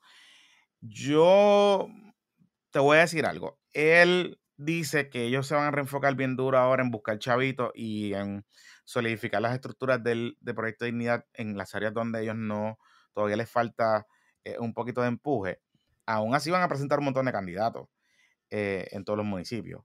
Em, tienen, bastante, te voy a decir ahora. Ellos tienen, eh, según anunciaron el sábado, 420 aspirantes, que son 15 senadores por distrito, o sea que tienen esencialmente en todos los distritos, tienen dos candidatos, eh, son ocho, 30 representantes por distrito, 45 alcaldes eh, y obviamente un candidato por acumulación en Cámara y Senado. En el 2020 solamente tuvieron 29 aspirantes, así que ellos están diciendo que en total es un aumento de 1.280%. Y mm. creo, creo, Jonathan, que todavía no está cuadrado final, ¿verdad? Cómo termina Victoria y el PIB y la alianza y eso. Pero yo creo que tienen más candidatos que Victoria Ciudadana. Sí, este, muy probablemente. Eh, importante. Oye, una cosa que, me llama la atención, creo que esencialmente todo lo que se dio con el asunto de Adanor Enríquez le quitó el oxígeno o el, el oxígeno que tenía esa candidatura un poco esta mañana, el nuevo día, publica una historia sobre los, los endosos. Recuerden que los endosos tienen que completar el 50% al 31 de enero. Al mediodía. Al mediodía, el 31 de enero. Y eh, Adanor Enríquez está Tengo los en, números un en un 25%, pero solamente 17 validados. Yo hablé con ella eh, el martes por la mañana. Ok. Y ella me dice esencialmente que es que están teniendo un problema porque em, ellas tienen un, eh, ellas se están enfocando en gente que no está inactiva o que se reactivó no sé qué, y que ese proceso entre la activa, reactivación del, del elector a que salga, a que se conecte al sistema de endoso, se está tardando o se está demorando. Yo te voy a decir algo. Yo, pensé, yo le compraría esa teoría, yo le compraría esa teoría si Vargas por ejemplo, no haya llegado a los endosos. Oh, si Raúl Torres no hayan llegado a los endosos. O sea, candidatos independientes que están en la misma dinámica no hayan llegado a los endosos, pero está 25%. Ya dice que con los endosos que va a recoger entre hoy y mañana, ya entiende que va a llegar el 53% de los endosos radicados y que va a tener los, ¿sabes? el empuje suficiente para, para poder. Porque la otra mitad las tiene que tener al 15 de febrero al, mediodía también. Exacto. Y siempre se recogen más porque se rechazan y se validan. Y Por eso es que usted ve que hay candidatos que tienen 105, 100, más del 100% como tal de los endosos. Em, y te iba a decir algo importante también en el contexto. Eh, el rate de que te están rechazando endosos está más o menos uniforme entre todos los candidatos de todos los partidos, independientes, no independientes. Eh, es más o menos entre 7 y 10%. La mayoría de los endosos que te rechazan es por el tema de la firma. Y es bastante, cuando uno lo piensa, es bastante lógico, porque ahora se firma en el celular o en el iPad, donde sea que te están mm. cogiendo el endoso. Entonces, pues uno a veces con el dedo hace un garabato y no se parece a la firma. Y si usted no se acuerda la firma que usted puso en el registro electoral cuando se inscribió, pues qué carajo. Pero, pero, pero importante, cuando te lo rechazan, tú tienes siete días para re, eh, para eh, subsanarlo, se llama. Y te los cuentan. incluso eso puede ser después de cerrado el deadline, porque son endosos que ya entraron. Entonces, si tú los corríes, puede entrar. Así que pudiera cualquier candidato que se queda ahí en la línea, en la cuerda floja, pudiera con eso entrar eh, a, a sus endosos. Pero sin duda, eso que están contando los candidatos independientes y lo que te dijo Danora hoy, le ha pasado a todo el mundo. Hay ciertos problemas, Growing Pains, el sistema ahora es electrónico, es un poquito más difícil, eh, pero este, ahí, ahí está la cosa. Y la que parece que va a llegar, porque eh, ayer tenía ya, déjame buscar el número aquí, carajo. 40, y pico. Y pico por ciento es esta muchacha, la desquiciada. Premisa desquiciada, sí que, se puso las pilas porque estaba recogiendo por ahí. Sí, sí, sí, sí. Dice que ayer entregó el 65% de los endosos requeridos. Esto fue mm. ayer lunes y le habían validado 44%. Así que no creo que tenga problema en llegar al 50% para, para el mediodía de mañana. Eh, y veremos entonces si consigue la otra mitad. Bueno, una corta ya los logró, ya está certificado. ya lo está certificado. Y entonces, este, la otra que se quedó fue Melín Sotirú que es la, que es candidata a comisionada residente independiente, que era Victoria, parece que fue Victoria, pero no sé qué. Sí, Yo la entrevista esta mañana y me dio ahí un cuento chino. Este. De todos los problemas que han enfrentado, que el sistema, no sé qué. Pero entonces de momento se me fue como un rabijol diciendo que si la. Si, me dice, imagínate, si estamos teniendo problemas con la tecnología ahora y con este asunto de, de los endosos, imagínate cuando lleguemos a la elección, a la elección, ¿qué puede pasar con la tecnología? Entonces yo le pregunto, ¿pero usted está sugiriendo fraude electoral? No, no, no, no, no, no estoy diciendo eso, pero imagínate lo que puede pasar, porque si estamos teniendo problemas con los endosos, cuando vayan a comprar nuestra democracia está en riesgo, no sé qué. Entonces, mire, yo, y yo se lo pregunté, le dije, mira, porque no, usted no se quedó en Victoria Ciudadana? Porque ahí en Victoria Ciudadana había un, un procedimiento alterno, no sé cómo son los requisitos que tenía que, que cumplir, pero le hubiese dado una plataforma para, para mantener su mensaje vigente allá afuera. Entonces ella me dice, no, no, no, no, no, porque es que lo mío no es para ganar necesariamente, es para por convicción, para que el país tenga unas voces nuevas, no sé. este, me parece interesante. Anyway. Yo yo, yo pienso que con la cantidad de endosos que se están pidiendo ahora, que son menos, sustancialmente menos de lo que se pedía antes, 8 mil para la gobernación, mil y pico para la senador o cámara por acumulación, yo creo que es un número aceptable, no es un número loco. Antes se pedían 35 mil. Exacto. o sea, para ser candidato independiente por acumulación, es una locura. Para gobernador creo que se pedían 80 mil también, una, una locura. Eh, y al final del día, este proceso de los endosos es difícil, es engorroso, cuesta dinero pero es la primera prueba de organización de un candidato o candidata, no importa el partido sea independiente, usted tiene que demostrar que tiene algún tipo de apoyo, de arraigo, de organización, ¿no? Y, yo siempre le digo a mis clientes políticos que les toca coger endosos, les digo, esto tú tienes que eh, hacerlo como tu primera prueba y tú tienes que motivar a tu equipo y, reclutar y hacer el trabajo, porque si no puedes recoger los endosos, pues no vas a tampoco poder ser candidato, no vas a ganar ninguna elección, ¿no? Así que un poco, pues, y por cierto, esto ocurre esencialmente en todas las democracias. Porque uno tiene que poner algo de filtro si no hubieran 200 candidatos y eso tampoco es bueno para la democracia, ¿no? Si cualquiera puede llegar allí, cualquiera Bueno, alguien plantearía que sí, alguien plantearía que sí, pero bueno. Ah, eh, ok, tremendo. Saludito a los Hello Warriors. Anyway, mira, eh, Zaragoza sacó un mensaje que está lleno de pullas para. Pa lo vi, lo vi. Está lleno de puya, porque el que no me diga que no, está lleno de puya. No, no, sí. Que es lo que dice que tú lo subiste en la red nuestra, que no es tiempo de improvisar, que hace falta un administrador. Y experiencia. Este, y experiencia, correcto. Y entonces, pero dijo una frase que ahí yo dije, mm, esto es puya. Él usa una frase que hace al final, él dice, no, eh, para ganar, eh, o sea, el PPD no debe concentrarse solamente en ganar, sino tiene que gobernar. Y recordemos que Jesús Manuel lo mismo que, siempre, que él siempre ha dicho como presidente del partido es que él tiene que poner en posición al PPD para ganar. Para ganar. Este, y dije, mm, esto está, apretamos. Y no solo eso, que Zaragoza está recogiendo chavito. Mucho chavito. Bueno, sí, Zaragoza terminó con ciento y pico en el banco. Ciento y pico de mil cash. Y al, al 31 de diciembre. Está bien atrás, Black Cat. Está atrás. Pero nada, eh, digo, vamos a ver. Debería, debería poder ponerse. Sí, pero, pero, pero más allá de los chavos, vamos a hablar claro, más, más allá de los chavos. O sea, eh, y yo, yo le he visto que él ha estado subiendo cosas en TikTok y en sus redes y ese tipo de cosas. Pero creo que tiene que acelerar el paso también. En términos de, las pilas, de propuestas, de, de, campañeo, de mensaje, de, de estar afuera más disponible. O sea, como que yo no veo, o sea, volvemos, volvemos. Hoy, si alguien me pregunta hoy, yo me imagino que Jesús Manuel, y no he visto yo número reciente, pero Jesús Manuel y Zaragoza deben estar pegaditos. Y, no creo. está bien, pero, oye, a lo mejor no están pegaditos pegaditos por tres puntos, pero por menos de doble dígito. Y Jesús Manuel debe estar adelante. No creo.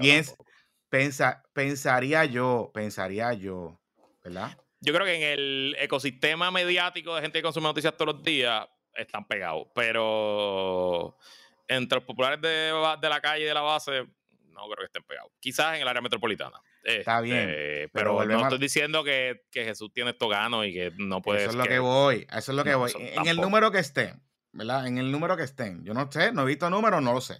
Pero en el número que estén, es, eh, Zaragoza está corriendo una campaña, una campaña típica, típica de una persona eh, disciplinada. O sea, o por lo menos se ve disciplinado. Y se ve una campaña que, eh, recuerden que Trump's beat eh, talent. Eh, a veces la consistencia y la disciplina, pues son las que te pueden llevar un poquito más allá. Y entonces, pues, no sé, yo no estoy viendo disciplina y organización. O sea, la misma crítica que le podemos hacer a Jennifer González. Pues, si hay que hacerse la Black Cat. Mira, la encuesta de Noticel, que es la única que ha medido a Zaragoza versus, versus Manuel, porque el nuevo día, por alguna razón, en noviembre no los midió y puso a Charlie Delgado y a Osolita uh Mao. Esa encuesta tenía a Jesús Manuel con 42.6%. Ah, este, entonces estaba ahí Javi también, 17.3 Javi y 16.4 Charlie Delgado. Zaragoza apenas tenía 3.8, pero eso no es una encuesta que valga la pena ahora porque eso es una encuesta que contando a Charlie y Javi que no están, así que habrá que ver cómo está el número.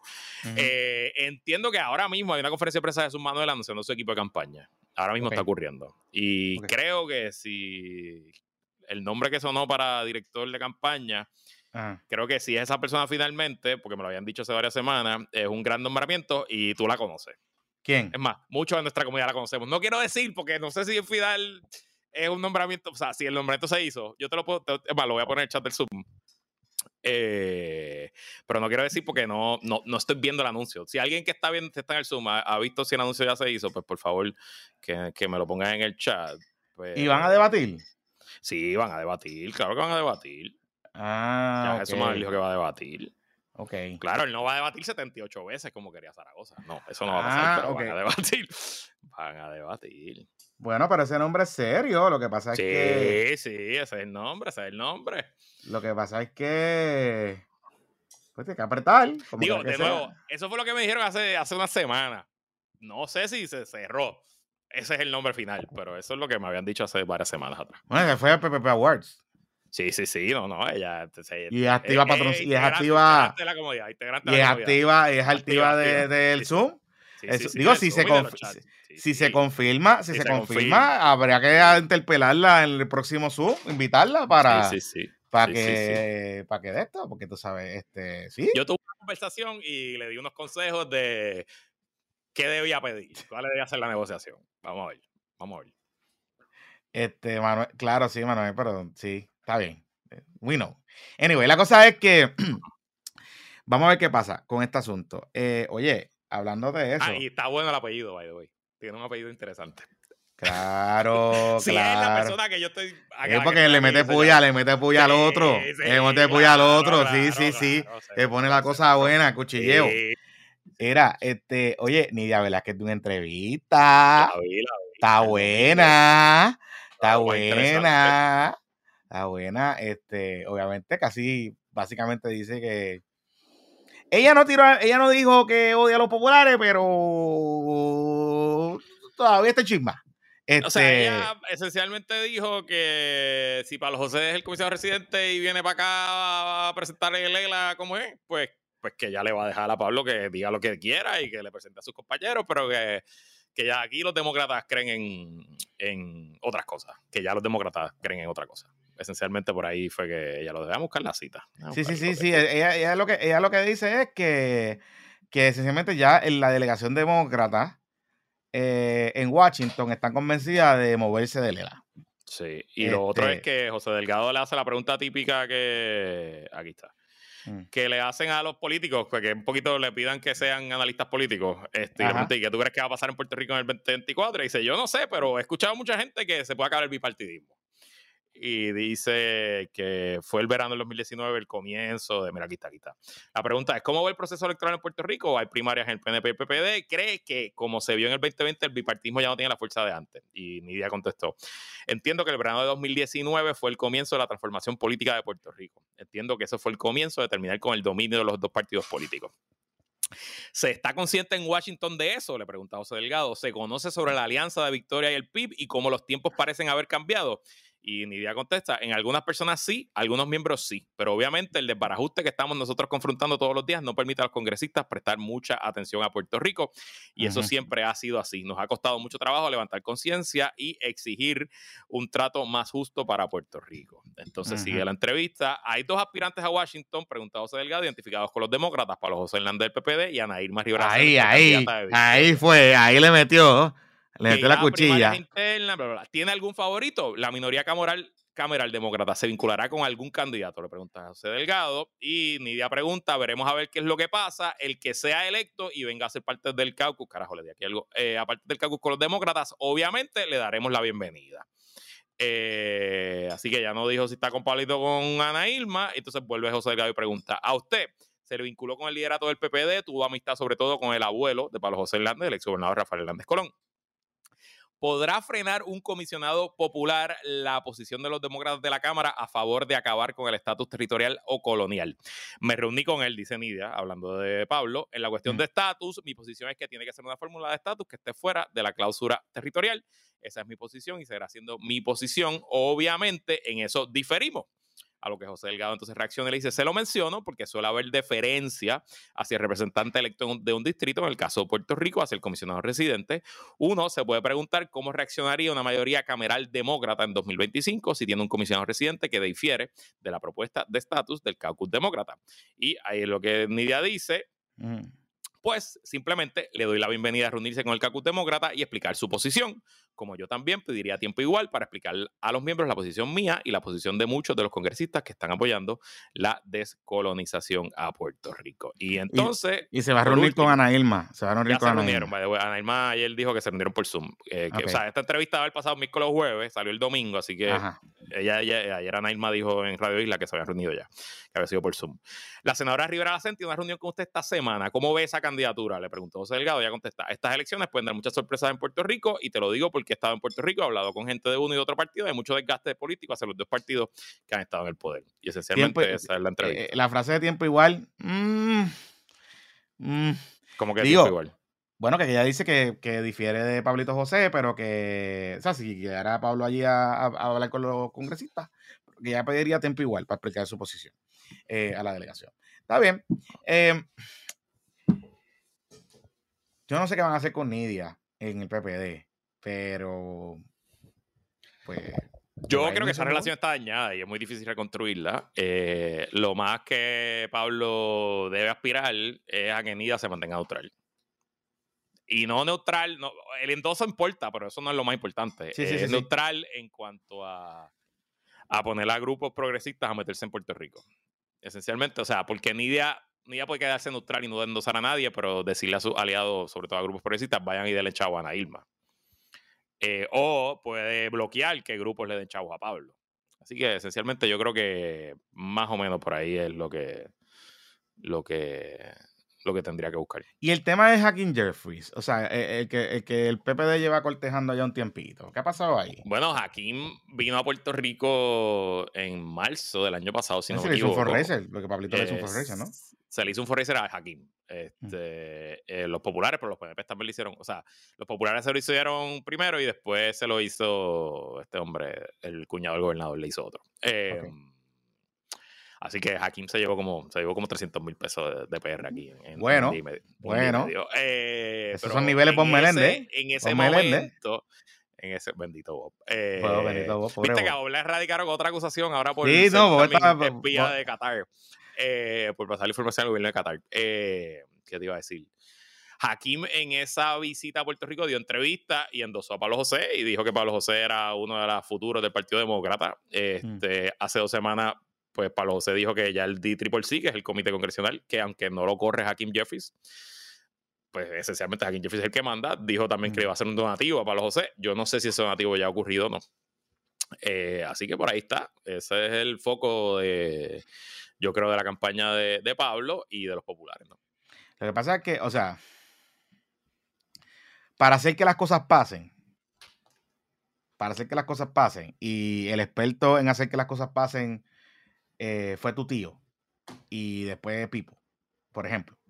Hay que tener gente que te ayude a llevar el mensaje. Entonces, pues tienes a Hakim Jeffries, quizás, pero Nidia sigue siendo Nidia. Claro. Y... No, y Nidia, si, si, hay una mayoría demócrata en el 2025, pues Nidia va a ser de las seniors. Porque Nidia era la quinta en jerarquía con Nancy Pelosi de speaker y Hakim esencialmente no ha cambiado mucho su, no ha cambiado el liderato Digo, hay gente que se movió, que se retiraron, que abrieron paso a un nuevo liderato, pero esencialmente es la misma gente. Así que yo presumo que Nidia volverá a estar ranqueada y tendrá un comité poderoso.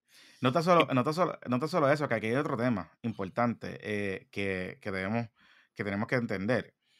Eh, AOC, Alexandro Caso Cortés, esencialmente está con lo que dice Nidia de la descolonización. O sea que, digamos, voces puertorriqueñas. Nidia le robó, Nidia le robó AOC a los estadistas porque ellos sí originalmente vino con la estadidad. Exacto. Y, ahora la, que Nidia se ha reportado, yo desconozco, yo no conozco a ninguna de las dos, yo con Nidia he hablado dos o tres veces en mi vida, o sea, no tengo ningún tipo de relación ni amistad, eh, así que no, estoy hablando de lo, que leo y lo que percibo. Eh, un poco, pues Nidia se convirtió como en la mentora de ellos sí, por, por pues, mm. porque son de, las dos son de la ciudad de Nueva York, Nidia lleva ahí desde el 93, así que pues un poco conoce y, y en parte se ha atribuido que ellos sí se ha moderado eh, no en sus posturas, pero se ha moderado en su guerra interna. Si tú te fijas, la IOC de su primer término es muy diferente a la IOC de ahora. Ya ya no está abiertamente en guerra con el liderato de la Cámara Demócrata, no está levantando dinero ni endosando candidatos que hacen primaria contra incumbentes demócratas. Y un poco se, se especula que es la influencia de Nidia la que ha, la, ha trabajado por ahí. Así que sin duda, si tú, si tú pierdes a Nidia en un tema de Puerto Rico, pierdes a IOC. Yo creo que sí, y, y, yo he recibido eh, eh, información de que Nidia, en algunos eventos que se han hecho en Estados Unidos donde Manuel Natal ha ido, en la ciudad de Nueva York particularmente, ella ha llegado. Eh, no a participar, pero sino a, a ver, y, qué sé yo. Yo no estoy diciendo con esto, no lo me interpreten, yo no estoy diciendo con esto que es que Nidia vaya a apoyar a Manuel Natal. No sé. Pero, pero interesante y no se puede minimizar el cambio que abiertamente Ana Irma se haya afiliado, haya dicho que va a ser caucus con el Partido Demócrata. Eh, porque, pues, uno pensaría que Ana Irma representa a esa ala, progresista más alineada a los New York Democrats, algunos de ellos, incluyendo pues algunos grupos progresistas que puedan donarle a candidatos eh, en Puerto Rico, ¿no? Que se identifiquen con el Partido Demócrata. Así que. no te olvides que Hakim Jeffries, portavoz de la mayoría, es también representante de New York. Él es representante de Brooklyn, si no me equivoco, pero o sea que, que no es una zona de tanto puertorriqueño, pero, pero sabe cómo se bate se, se menea el cobre en la política boricua newyorkina. Está bien, pero o sea, que tiene, que conocer a, los jugadores. Los popus, sí, sí, o sea, yo sé que lo que Pablito José está queriendo decir es, Pablito José está queriendo decir es que eh, su campaña, su, eje central de la campaña es que no se va a concentrar en, o sea, el eje central no va a ser el estatus, sino va a ser otras cosas. Eh, y yo puedo entender esa parte. Pero en la medida en que tengamos un gobierno compartido, que es una gran probabilidad en el 2020, en el 2025, y que el gobierno continúe en su afán y en su empuje para la descolonización de Puerto Rico, el hecho de que el Partido Popular Democrático y que su candidato a comisionado residente, en el caso de que gane Pablo José, todavía sigue insistiendo en la fórmula, eh, digamos, desprestigiada por cierto grupo en el Congreso y que fue dejada fuera del proyecto, del último proyecto que se aprobó en la Cámara de Representantes, pues le crea un problema y le crea un problema inclusive de poder estar empujar sus otras cosas. Este, eventualmente. Yo no estoy diciendo que, yo no estoy diciendo que esto sea un problema gravísimo, pero mm, puede ser. Puede ser. Y, no podemos tampoco menospreciar que la posición del PPD en Washington es la más débil en su historia y que lleva esencialmente 20 años, no 20, como 12 años perdiendo aliados y perdiendo poder y perdiendo influencia, en parte por, por, los cantazos que ha cogido de Lela y en parte por la desidia y el abandono del liderato del PPD con Washington, ¿no? Y entonces, pues un poco, pues Pablo tiene que trabajar con eso, porque eso es parte del problema. Mira, eh, rompiendo ahora mismo, ahora mismo, noticias rompiendo. En Noti1, Tomás Rivera Chats. Ay, carajo, me, entró una llamada. Eh, Tomás Rivera Chats, yo emplazo a Eliezer Molina a que diga qué le pasó en la noche de los hechos en el colmado El Yugo en Añasco. Yo le emplazo a que diga si tuvo que salir corriendo. Tomás Rivera Chats está implicando, está implicando que este muchacho tuvo una pelea en, en Añasco, en este sitio, y que el incidente viene de allá. Parece. Déjame, la nota de Noti1 dice aquí. Eh, ah, esto fue en 60 minutos con John Alma, o sea que eso es allá en Noti1 Arecibo. Ajá. Eh, diga aquí, si, yo lo emplazo a que diga si conoce a Josué, al compañero de Yesenia, a su vecina, y si él sabe qué pasó esa noche entre ellos y él, dijo Rivera Chats. Romper el silencio, dice aquí, Rivera Chats los retos a someter los nombres de los involucrados en este incidente ante las autoridades o a realizar los arrestos civiles que tanto ha mencionado. Eh, así pero que. pero lo que está curioso es que Tomás Rivera Chat sepa los nombres. Bueno, Tomás Rivera Chat tiene sus caballos y todo eso por allá. Por eso, o sea, eso es lo que voy. Yo no, no, de política de la zona. Está bien, pero está bien, yo no estoy diciendo que no. Lo que te quiero decir es que está curioso que Tomás los identifique de esa manera y que lo emplazó. O sea, y estoy seguro que la policía también le dice a Tomás Rivera Chats. Claro, claro, pero volvemos. si, si te están acusando, o sea, Recuerden que el argumento de, de, de e, estos tipos están vinculados a Tomás Rivera Chat. Sí, porque Tomás Rivera Chat los mandó a matar. Los mandó. Pues no sé si es un error táctico de Tomás. No sé. I don't know. No, no. A menos, que sea a menos que lo que Tomás está diciendo, que eso fue una pelea de borracho. Eso mismo es lo que Tomás está diciendo. eso, fue una pelea de borracho, que él lo se puso guapo allí con alguien y que entonces a alguien lo llegó hasta allí y le tiroteó la casa. Eso mismo es lo que está diciendo Tomás. Eso es lo que yo estoy pensando. De hecho, si eso ocurrió... la obviamente a Eliezer Molina nunca se la ha visto borracho. No, claro que no, ni se ha grabado borracho. ni se ha grabado borracho. Fronteando borracho en algún sitio, jamás, eso nunca se ha visto. Oye, pero si la misma noche de, de los casquillos, se nota que está un poquito, ¿sabes? Tocado. Este, bueno, nada, vamos a ver. Eso era el choque, eso era el choque. vamos a ver, digo, volvemos. Ojalá, ojalá Ojalá se llegue hasta lo último. Y si esto fue una pelea, si esto fue una pelea, digo, que, pague las consecuencias la persona que disparó. Sin duda. Porque tampoco aquí estamos diciendo que le, va, claro. pasen la mano. Claro. Pero una cosa es una pelea de borracho, que está mal. Cosa es violencia política que tus opositores políticos te buscaron para matarte. A ti, a tus hijos y a tu familia, como tú has repetido constantemente. Las dos cosas están mal, pero una cosa es entre individuos, otra cosa es problema de toda la sociedad. Mira, ya para finalizar, este Azores saca un numerito. Oye, oye, los empresarios héroes están contentos. No se, no se vale, ya ven mayoriqueo. No, no, quiero escuchar a nadie, absolutamente a un solo dueño de restaurante o barra en Puerto Rico quejándose de nada. Y estos numeritos no, no los saca cualquiera, esto, no, esto lo saca Gustavo Vélez. Bueno, es un self-reporting de ellos. Es un self-reporting. El paladín de eh, nuestros empresarios héroes. El portavoz número uno de nuestros empresarios héroes, eh, pues Azores, la organización ¿verdad? que agrupa a los dueños de restaurantes de Puerto Rico, contrató a Inteligencia Económica, que es la firma de Gustavo Vélez, y allí junto a la otra, la economista Chantal Bennett, que también trabaja allí, eh, hicieron una encuesta esencialmente entre la matrícula de Azores. Así que esto es self-reporting. Esto no son planillas, esto no son números del IBU, esto es lo que los dueños de restaurantes dicen. Eh, y pues los números también cabrones. Chequéate esto. Estoy leyendo noticel.com. Ah. Un aumento significativo en ventas reportaron. 51.5 de crecimiento en el segundo semestre del 2023 comparado con el primer semestre. O sea que aumentaron, aumentaron el 52.5% sus ingresos la segunda parte del año cuando se compara con la primera parte del año, ni siquiera contra el año anterior. Cuando se compara contra el año anterior, el aumento es de 57.4%. También están eh, reportando, la mayoría de los, de los, que contestaron, el 54% de los restaurantes ah, experimentaron un aumento significativo en energía, en costos de energía, entre un 10 y un 20%. O sea que le subió, vamos a decir que, vamos a coger la mitad, le subió 15% la luz a todo el mundo, pero las ganancias aumentaron 51.5, así que entonces dice que tienen problemas serios eh, con la mano de obra, que al momento hay 2.609 plazas vacantes, subrayando la necesidad de estrategias efectivas de reclutamiento y retención de personal. Yo les tengo una estrategia bien efectiva de reclutamiento. Mm. Paguen más, suban los salarios. Eh, y ah, de ganancia. pero ellos dicen, espérate, espérate, Luis, Luis, espérate, estás está, está, haciendo un merch, estás haciendo un merch, estás, mal. Porque ellos dicen que ellos sí pagan salarios buenos, que su salario mínimo empieza en 10.55 la hora. En los fast food que, no cobran propina, pero donde cobran propina el salario son 3 pesos. Eso dice ahí. no, eso es lo que dice el informe.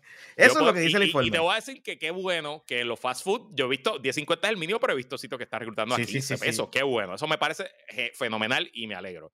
Pero donde se coge propina siguen cobrando tres pesos. pero ¿sabes cuál es la estrategia efectiva que ellos quieren para que... ¿ah? Seguro que el gobierno les subsidie y que, les ponga, entonces que, y que puedan comprar pan, que ya se acaben las restricciones del pan y que la gente del pan pueda comprar todo lo que quiera en el restaurante. Exacto. Pero entonces a mí lo que me llama la atención es que de momento, porque son los mismos que nos damos golpes de pecho escuchando a Foquito y a Jojito Rodríguez con sus disparates de libertad económica y que los pobres son unos mantenidos y todas esas cosas.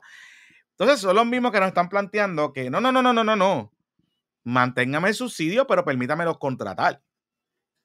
Oye, yo no tengo ningún problema. Yo creo que es algo razonable.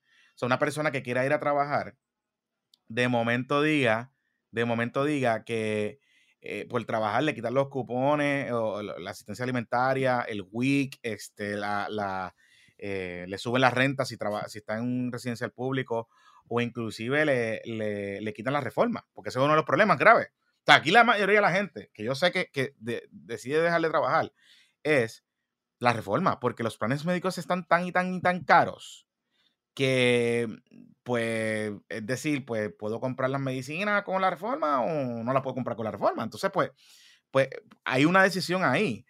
Así que puedo entender el argumento, pero también, tú sabes, es un poco... O sea, si tú tienes 2.000 plazas disponibles, no es porque la gente, o sea, yo pensaría que hay personas, que hay 2.000 personas que quieren trabajar, pero no pensaría que todo es porque tienen welfare. No, claro que no. Claro que no.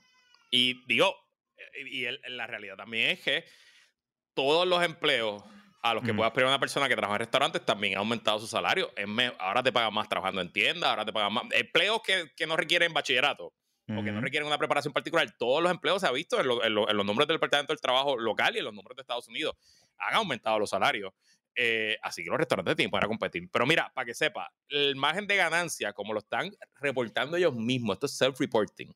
Eh, el menos que está ganando gana 5% de su ingreso, el 16, y el más que gana está ganando 16%, pero la mayoría oscila entre un 8 y un 12% de la ganancia, que me parece un rate más que saludable en un eh, espacio donde la gente que ha tenido restaurantes siempre te dice que los márgenes son chiquititos. Así que si tú estás si tú te estás ganando un 16% de tu ganancia bruta y uno presume que eso es después de que el, si, el, si el dueño de la empresa trabaja en la empresa, se cobra un salario también. O sea que esto, adicional al salario, pues está más que saludable ese margen de ganancia para los restaurantes de Puerto Rico. Así que el próximo dueño de restaurante que le venga con un lloriqueo, le voy a presentar el informe de Gustavo Vélez. Este el informe de Dios mismo. El informe tuyo dice esto. Así que, por favor, a llorar para maternidad. Era, vamos a darle hasta ahí. Este. Que la fuerza los acompañe, muchachos. Se me cuidan. Bye. Nos vemos el jueves a los del Zoom chat. Y el domingo en PPP. Se me cuidan.